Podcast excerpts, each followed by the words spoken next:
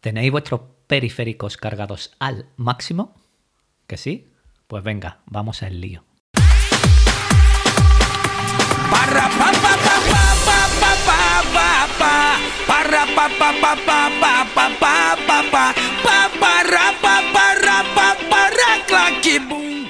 Hola, hola, yo soy Andrés y esto es GBW. W.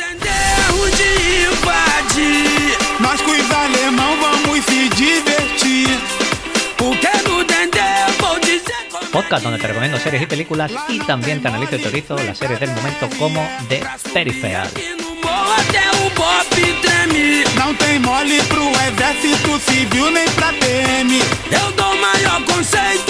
Puedes encontrarme en Twitter y en el canal de Telegram que www. Vamos.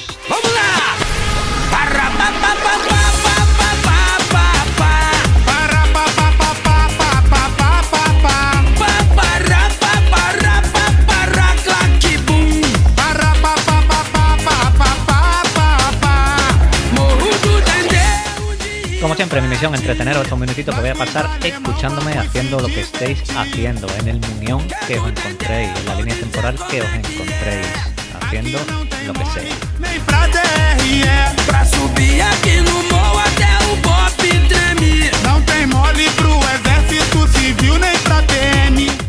Bueno, después la ponemos al final. ¿Qué tal estáis? Seguro que muy bien allá donde me estéis escuchando. Como digo siempre, antes de nada, ya sabéis que tenemos el canal de Telegram de Peripal. Joder, me estoy clavando las gafas. De Peripheral Amazon.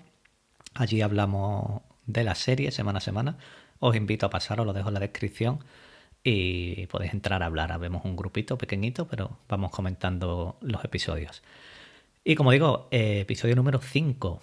¿Quién es Bob? ¿Quién es Bob? Que hemos visto ya este tío misterioso por primera vez. Episodio bueno, al nivel de los demás. Sigue a buen ritmo. Y nos van aclarando cositas. A mí me está volviendo no loco loco la serie, pero me tiene enganchado la hora que dura eh, todo el episodio. Así que vamos allá y cómo nos aclaran estas cosas, muchos detallitos, pues bastante nos dan en la escena de antes de la intro. El episodio 5 comienza un año antes de la desaparición de Aelita en el Londres post-apocalíptico. Es un año antes de la desaparición de Aelita. Entiendo yo que será en el 2098, 97-98, creo que es. Vemos que están en el Instituto de Investigación y eh, Aelita está con Grace, esta mujer que murió ya rodeada por las abejas. Grace pues se sorprende al verla, a Aelita, ya que llevaba mucho tiempo sin saber de ella y nos enteramos pues que entre estas dos ha habido algo más que amistad o trabajo. Grace le dice que está casada y le dice ella, pues felicidades, ¿quién es ella? Y le dice, no, es un hombre. Dice, será broma, ¿no? Y aparte tiene dos hijos. Esto eh, ya lo sabíamos porque antes de morir, eh, antes de que la prima de Wakanda abriera las puertas eh, para que las, aves, las abejas la mataran, pues se lo comentó a, la prima de Wakanda. Le dijo, mira, no me hagas esto, que yo tengo familia, tengo dos niños. Y ya esto lo sabíamos, aunque yo lo pasé sin, sin desapercibido, vamos. La invita a tomar una copa y allí hablan de lo que fue la relación suya, que la verdad que debió de ser mala, pero vemos que ahí todavía hay un poquito de, de rescoldo, hay chispa todavía. Pero ojo aquí porque lo que dice Aelita es que Grace entendemos que no era tan buena como parece, porque le dejó una carta en la que le ponía pues que no se le ocurriese mm, buscarla ni loca. Y aparte le ponía que era una zorra y demás. Así que esta, Grace no era tan buena como aparentaba. ¿Qué hizo para que Aelita se pusiese así? Pues no lo sabemos. No sabemos lo que hizo. Grace le dice, oye, eh, lo siento, lo nuestro no iba a funcionar. Y Aelita le dice, vale, ok, pero háblame de tu trabajo y de esta investigación que hace el RI. Y aquí, claro, mm, pese a que Aelita, digamos, no quería ver a Grace, parece que se quiere acercar a ella porque quiere saber más sobre este trabajo que está haciendo Grace. Por eso voy a buscarla. Antes, Grace le menciona también en el bar que si sigue haciendo lo de las casas de miniatura, estas casas de muñecas que ya vimos, mm, esta casa blanca que tenía de los Fisher, de la familia de Flynn. Y aquí Elita le dice que sí, que antes hacía estas casitas, pero que ya no. ¿Qué hace Alita con estas miniaturas? Yo mm, creo que Alita en el Muñón está buscando algún tipo de conexión eh, para salvar a Flynn o tiene alguna relación con Flynn de familia o algo. Aquí tengo yo muchas dudas. Y en el grupo, con esto de las líneas temporales, los Muñones, también hay varias, varias dudas. Grace la lleva a la habitación con la pirámide esta invertida que eh, se llama la fuente de Dios, la que vimos en el primer episodio le cuenta a Elita la seguridad que tiene esta habitación, ya la hemos visto nosotros, y que ella pues no debería estar ahí. Y le cuenta un poquito sobre eh, la investigación que está haciendo ella. Le dice que hay 8.000 estudios en marcha en varios campos diferentes, pero le habla específicamente sobre el estudio del departamento de MOT, de comportamiento. Que este estudio fue un estudio hecho con una empresa que a su vez hizo un trato con los militares, poniendo implantes ápticos a uno de sus grupos. Esto ya no suena porque este grupo es el grupo de, Bar de Burton y sus amigos. Y esta empresa es la empresa fantasma que crearon los del futuro en el 2032. Aquí los implantes estos eh, le cuenta que se ajustan para afectar al cerebro y vemos en una imagen, en un vídeo, ahí en esta pirámide invertida, en el agua, vemos que hay un grupo de soldados en un campo de batalla a los que se les dijo que el enemigo iba a usar animales heridos para que saliesen de sus escondites para así atacarlos. Vemos que ponen a un perro herido de cebo y claro, aquí el implante hace su trabajo y hace que uno de los marines pues salga a buscar este perro en lugar de dispararle, como dice a Elita. Y aquí vemos una explosión. A Elita le dice, oye, que esto podría ser gente de verdad. Y Gray le dice, es que es gente de verdad, esto ya ha pasado. Lo que pasa es que estas personas eran demasiado buenas. Claro, esta gente, este grupo que vemos, es el grupo de Burton. Y el que explota es Conner, que pierde las piernas y el brazo. Claramente este es el grupo de Burton. Lo que pasa es que Elita en ese momento no lo sabe. En todo esto que nos cuenta Grace, lo que vemos es que el RI tiene el año 2032, digamos, de prueba. Y es el muñón para experimentar. Allí hacen, como digo, pruebas, experimentos, implantes nuevos, medicinas nuevas y van eh, fallo, error, fallo, error, fallo, error. ¿Por qué en el 2032? Pues porque lo que pase en este muñón, en el 2032, no va a repercutir en el futuro. Y claro, todos estos experimentos y todas estas pruebas lo hacen gracias a esta empresa fantasma que crearon ahí en este 2032. Esto es lo que entiendo yo. Esto es lo que entiendo yo mm, de lo del 2032, lo que cuenta Grace, la empresa fantasma y todos estos experimentos de medicina, implantes, eh, tecnología. Esto es lo que, lo que saco yo en, conclusión eh, de aquí. Se van de camino al ascensor, se cruzan con Muriel, esta mujer que también la vimos en el primer episodio. Acordaros que esta es la que estaba sentada en la fiesta a la que Flynn, con el periférico de Burton, tenía que conquistar. Aquí le pregunta a Elita que qué hace ahí. Y le dice, tú aquí no puedes estar, tú no tienes acceso, tú eres de agricultura y no sé qué, le dijo. Y Grace le dice, ha venido conmigo, es mi invitada porque se me ha olvidado la chaqueta y ha venido a acompañarme. Claro, dice, vale, pero que no se vuelva a repetir. Y a Elita, antes de que se vaya, le dice a Muriel, oye, tiene unos, unos ojos preciosos, pagaría, mataría por ellos. Y ojo, ojo, ojo, ¿eh? ojo que le sacaron a esta mujer, a Muriel, cuando Flynn la sedujo para entrar en esta sala de la pirámide invertida. Ojo aquí a Elita, porque yo creo que a Elita estaba ahí. Eh, ¿Por qué nos deja esta, este detallito de lo de los ojos? Porque a esta mujer le sacaron después el ojo. Así que Elita también puede que esconda algo por ahí también. Todo esto del muñón eh, lo dijo también Lev a Wilf pero claro, lo que Lev le dijo a Will en el episodio anterior fue a nivel suyo, a nivel usuario él solo, con lo de la familia, que matado a su familia, pero claro, el RI quiere hacerlo a nivel mundial, como Grace ha dicho, quitar pandemia, quitar guerras, que todo el mundo sea happy, y es lo que quiere hacer el RI, y Lev lo hizo a nivel eh, individual. Todo esto es antes de la intro, y es lo que yo entiendo con todo esto que nos dan. Volvemos a 2032 y vemos un hombre que no sabemos quién es, que está, llega a su casa y encuentra un paquete de Amazon.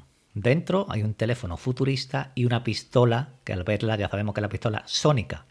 Abre el paquete y dice, vale, yo pedí unas cosas para colgar cuadro, pero esto yo no lo he pedido. ¿Qué cojones es esto?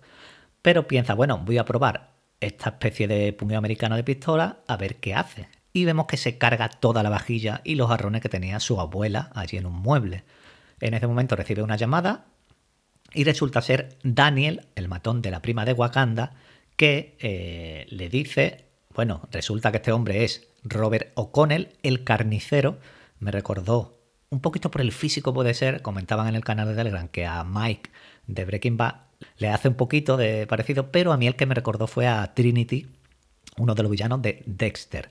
Y vemos que este Robert O'Connell, después mm, sería Bob, vemos que tiene un buen historial de asesinatos.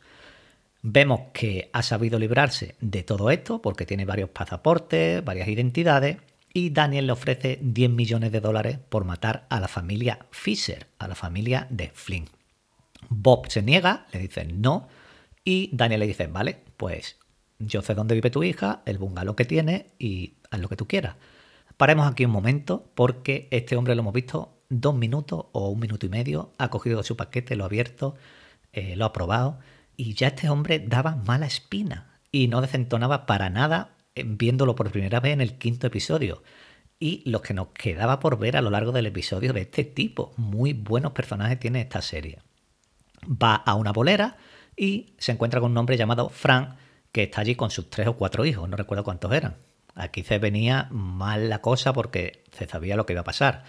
Ve este hombre a Bob sentado en la barra, estaba tomando una cerveza y se acerca. Tienen una pequeña charla y Bob le dice que sabe que fue Frank quien lo delató a Daniel, por algo, porque este sería también otro matón. Aquí comienza una pelea, Frank intenta defenderse, pero Bob le dispara a él y a sus tres hijos. Y eh, buenísima toda esta escena de tiroteo, puñetazo y en la bolera y demás. Buenísimo. Aquí ya nos damos cuenta de que eh, estos dos, Bob y Frank, como digo, se conocían y ambos sabían del pasado de Bob. Se conocían porque eran los dos unos asesinos a sueldo seguro. Y aquí pues Bob va a buscar a este hombre a la bolera para quitárselo de en medio. Sale, se va a ir en su coche, Daniel lo vuelve a llamar y Bob le dice, oye, dame más detalles de, de la misión que tengo que hacer. Y ahí Daniel le dice dónde tiene que ir a buscarlo, le da las coordenadas, le dice dónde van a pasar porque Flynn estaba en el médico y demás. Uno de los hijos de Frank, que aún seguía con vida, sale del bar dispara con una escopeta al coche intentando matar a Bob y Bob sale del coche y le dice, vamos a ver muchacho, podías haberte quedado dentro del bar, haberte hecho el muerto, te recuperaba y no pasaba nada. Muy bueno todo esto, ¿eh? Y ahora le dice, ¿y qué quieres que haga ahora contigo? El tío está allí en el suelo porque le, después le dispara con la pistola sónica, lo revienta, lo deja sin movilidad en las piernas, con un brazo partido y para rematarlo lo atropella con el coche. Como digo, este tío es tremendo. Ya nos iba poniendo en situación de lo que iba a ser capaz de hacerle a Flynn y a Burton. En casa de Billy Ann, pues amanece, se despierta y hace lo de todas las mañanas. Se viste, mea, se lava los dientes, prepara el desayuno, pero encuentra un fajito de dinero en el abrigo de Jasper.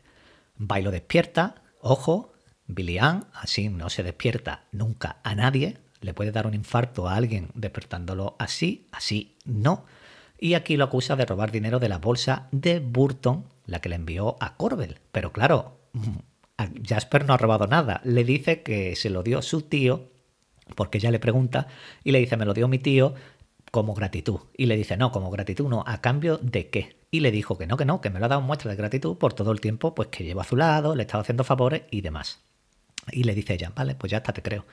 En el ambulatorio, Didi, eh, la médico, le dice a Flynn, oye, tus pruebas han revelado pues, que tiene bacterias que afectan a tu, lóbulo, a tu lóbulo occipital, o sea, a la parte del cerebro relacionada con la visión. Y dice Flynn, vale, perfecto.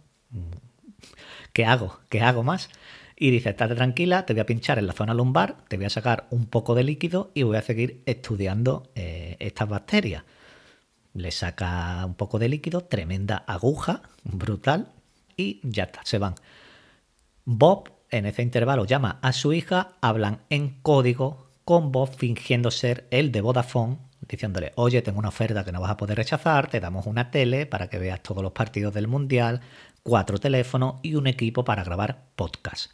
Aquí utiliza Bob este código con la hija, porque este código ya lo habían planeado ellos, porque sabían que iba a llegar este momento de que pasara algo. No en, esta, en, en este sentido con Flynn, sino porque el padre era un asesino y sabía que tarde o temprano iban a ir a por él. Lo hace para informar a su hija de que tenga cuidado y que pues él se tiene que ir, que va a desaparecer. Aquí la hija llorando le dice, mira, estoy embarazada. Tremendo momento también. Te vas a cargar a Bob diciéndole que estás embarazada después de haberte hecho esa oferta en código. Bob va al puente, por donde debería, debería de cruzar Flynn y Burton, y hace como que el coche está averiado, y Billian cruza y ve a Bob y le dice, oye, ¿te puedo ayudar? Y le dice él, que no, que no pasa nada. Y ella, mira, que yo te puedo arreglar el motor. Que no, ¿qué quiere, qué quiere decir? ¿Que las mujeres no podemos arreglar el coche? Que sí, que te creo, pero que no quiero que me ayude. Al final, Billian se baja de su camioneta y Bob piensa, me cago en todo, me cago en todo, que no me va a salir nada derecho. Llega al coche de Burton y Flynn y vemos que Bob tiene allí la pistola sónica y se dirige a, del tirón hacia el coche de Flynn.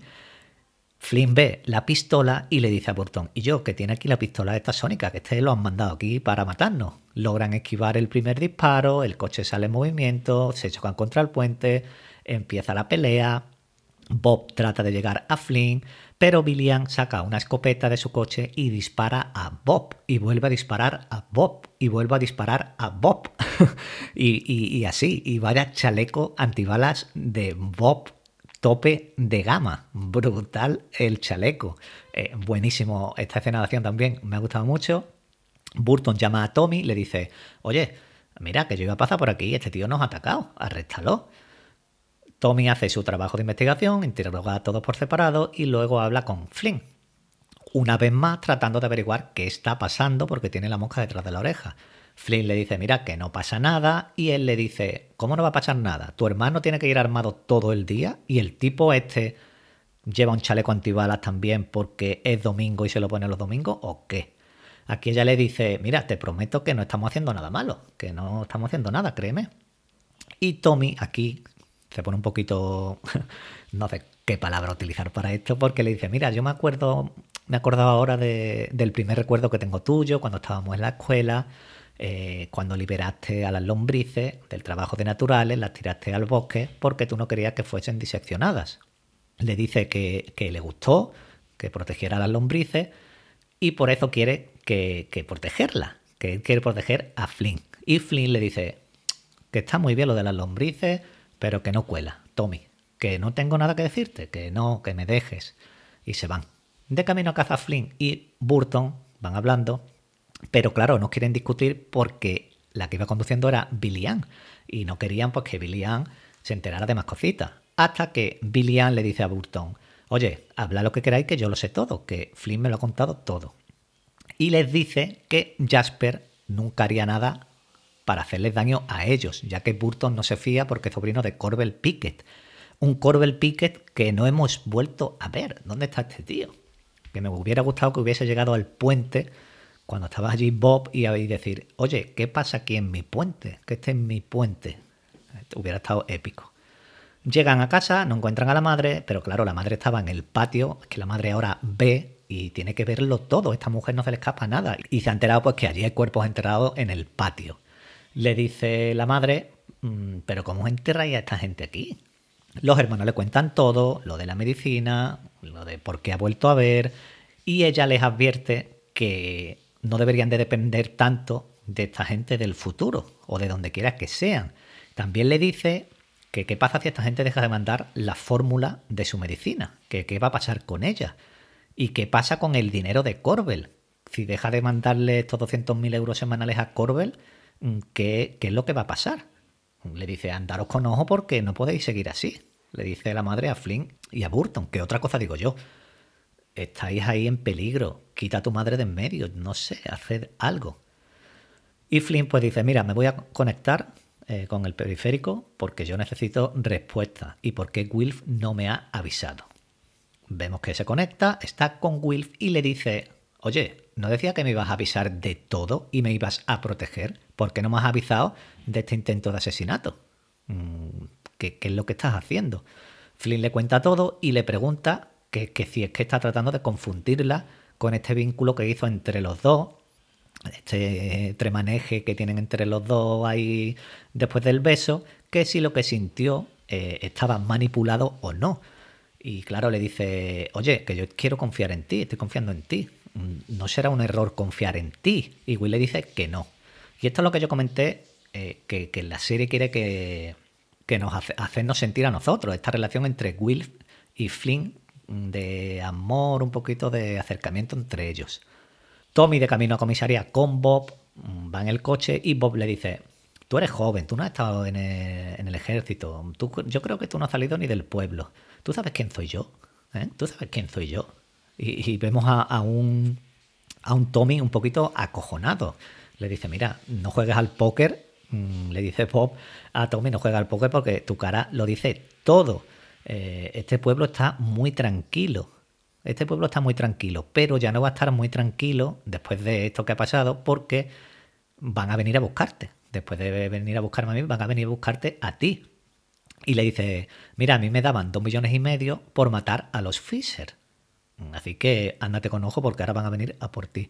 Le dice, mira, te doy el dinero, los dos millones y medio, tú haces lo que quieras con él, te vas y me dejas escapar a mí también.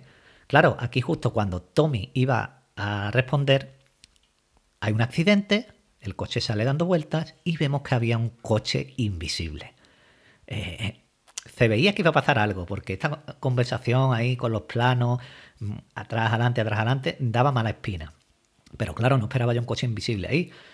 Coche invisible que no se bolla, por lo que hemos visto. Vemos que alguien se baja del coche invisible, saca a Bob por las piernas y se lo lleva.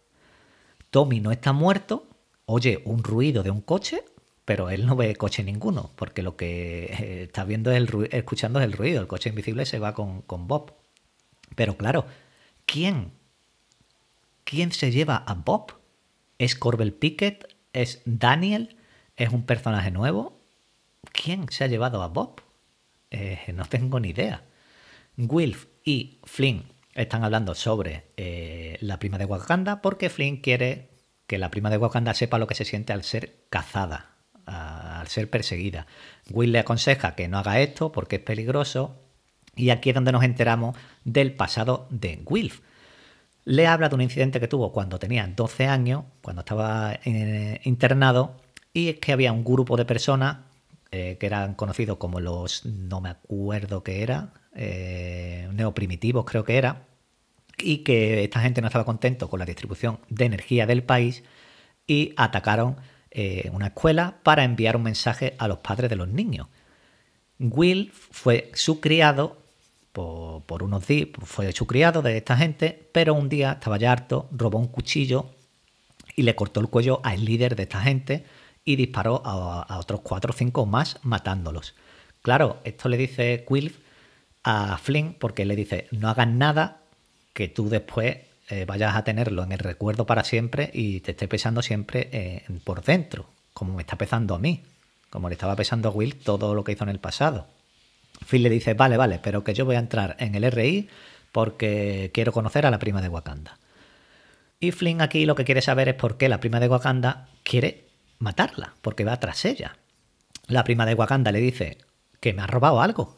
Y digo yo, pero ¿qué carajo le han robado a esta mujer? Le ha robado Lev, le ha robado a Elita y le ha robado eh, esta Flynn. ¿Qué le han robado a, la prima de Wakanda? Flynn le dice, pero que yo no tengo nada. Y la prima de Wakanda le dice, vale, no tienes nada, pero me da igual. Tú sigues siendo prescindible, tú vas a morir. Aquí Flynn amenaza con matarla.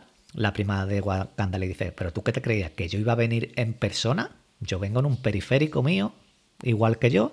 Y aquí comienza la pelea. Brutal escena también, muy buena. Buenísima las llaves que le hace de Flynn a, a la prima de Wakanda, que le rompe el cuello y la deja tirada con un eh, Flynn 1, la prima de Wakanda 0. Un round para Flynn. Y aquí termina el episodio. Y seguimos con el juego del gato y el ratón, con la prima de Wakanda y Flynn y Burton, pero mola, me gusta, porque visualmente eh, las escenas de acción, los personajes y demás están muy, muy bien. Y no se hace repetitivo para nada. De momento a mí no me está haciendo repetitivo nada. Aelita sigue siendo un misterio, porque no sé yo esta mujer por dónde va a salir. Una cosa que me ha gustado mucho, aparte de la actriz mm, que me gusta, es que aquí en España la dobla la misma que dobla a, esta Jennifer Connelly. Y me gusta mucho esta tía, esta, esta actriz de doblaje, y me ha ganado. Pero como digo, Aelita sigue siendo un misterio y ha estado muy bien todo lo que hemos visto antes de la intro con Grace eh, y el tema de, de, lo que hacían en este Mundial de 2032, que es lo que he comentado antes, que es lo que yo entiendo, no voy a repetirme otra vez. Billy Ann parece que va a estar del lado de Flynn y Burton, porque creo que no va a traicionarlo. Yo creo que Jasper, su novio, quizás se ponga del lado de Corbel, ya veremos. Tommy, el Cherry, sigue ofreciendo ayuda a, Flynn y a Burton, pero pasan de él. Y veremos ahora qué va a pasar con Tommy cuando se recupere, porque yo supongo que irá al hospital, dirá todo esto, intentará averiguar lo mismo por su cuenta. Y veremos ahora qué pasa con Bob, si va a desaparecer, quién se lo ha llevado y o, qué carajo va a pasar con Bob. Quiero también más de este personaje. Y no sé qué podemos ver más. Yo quiero, es que quiero ver más tanto de, de esto que están haciendo en el 2032 como de Londres, porque de Londres no hemos visto mucho. Del Londres del futuro no hemos visto mucho. Bueno, y vamos con los comentarios y cerramos el podcast. Lunática Love It Good decía Mikan su su su su su su Mola la canción, ¿eh? Gran programa, Andrés. Yo también creo que Elita puede que sea descendiente de Flynn o Burton. Me ha gustado mucho la explicación del jackpot. Y sí, por desgracia, nos suena todo. Un abrazo. Bueno, esto de nos suena todo es por lo del jackpot, de las pandemias, la guerra, los terrorismos y todo esto. ¿Ve? Mi pan, su, su, su, su, su, su, es buena. Jesús Quepe decía, pues yo sigo sin enterarme de nada, y eso me encanta. Se me pasan los capítulos volando. La cancioncita Tela, digna del marginal. Es que eh, lo que digo, esta serie tiene muchos conceptos raros, que como 10 minutitos te quedes ahí un poquito en babia, ya te has perdido toda la información del episodio, porque después escuchas algo eh, de la prima de Wakanda hablando con Lev o con quien se dice tú, ¿qué me está contando este tío a mí? ¿Qué me está contando este tío a mí? Muchas gracias también, Jesús. Muchas gracias, Lunática, por comentar. Ender La Voz, creo que es la primera vez que se pasa por aquí. No sé si ha empezado a escuchar el podcast con esta serie o qué, pero decía, una serie de refrescos al panorama televisivo. Estruja cerebros sin un segundo de pérdida que te obliga al review. Gran programa.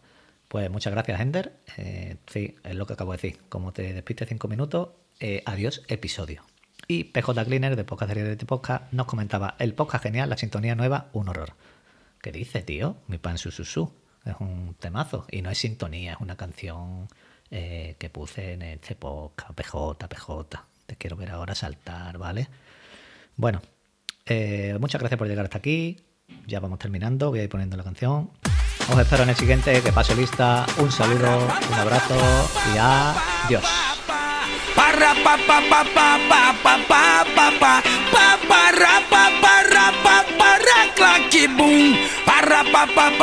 pa pa pa pa Morro do Dendê de invade